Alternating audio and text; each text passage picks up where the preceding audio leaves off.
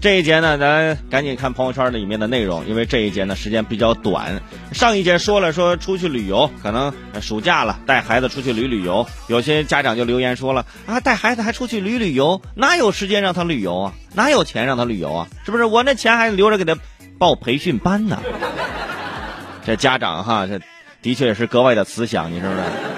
对孩子出去看看，呃，是很有必要的。当然了，如果说呃不想让孩子把这个假期浪费，有很多家长选择给孩子报个培训班、兴趣班，这个也是能够理解的，对不对？呃，能够帮助孩子进行一些方面的一些提升。但是现在呀，有些培训班大家一定要多多的注意。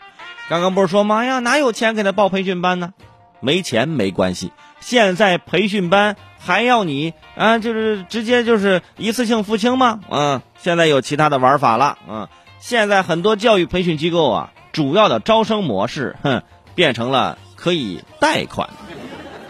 有记者就通过各种的走访调查发现，现在在暑期当中，有很多的啊培训教育机构。打出了是吧？贷款培训诱导办理分期贷款，呃，成为了现在一些培训机构的主要招生模式。如果你的身份是虚假的，也可以办理。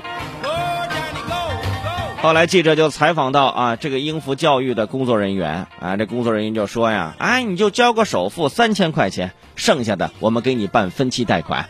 你看啊，每个月爸妈给你的生活费里，你攒一点就承担了啊。大多数都是选择分期贷款的形式的，分期贷款没有任何风险的。你听听这话。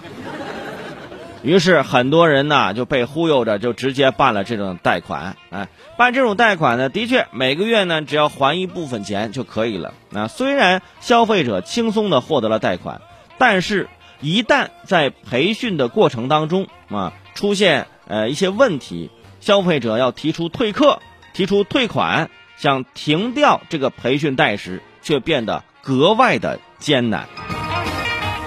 所以说，一旦啊你办理了这种贷款，基本上啊要被这个培训教育机构牵着走啊，啊你得续课呀，你这不续课，接下来这个贷款我们给你停不了啊。结果你就一直往下续续续续续。哎呦，现在教育培训都要办贷款了，这什么培训这？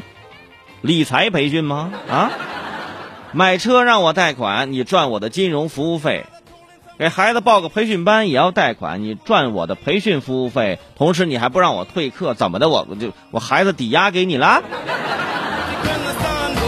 而且培训贷，培训贷这个名字听着呢就有点别扭。我没听说谁是因为培训自己学英语而倾家荡产的，嗯。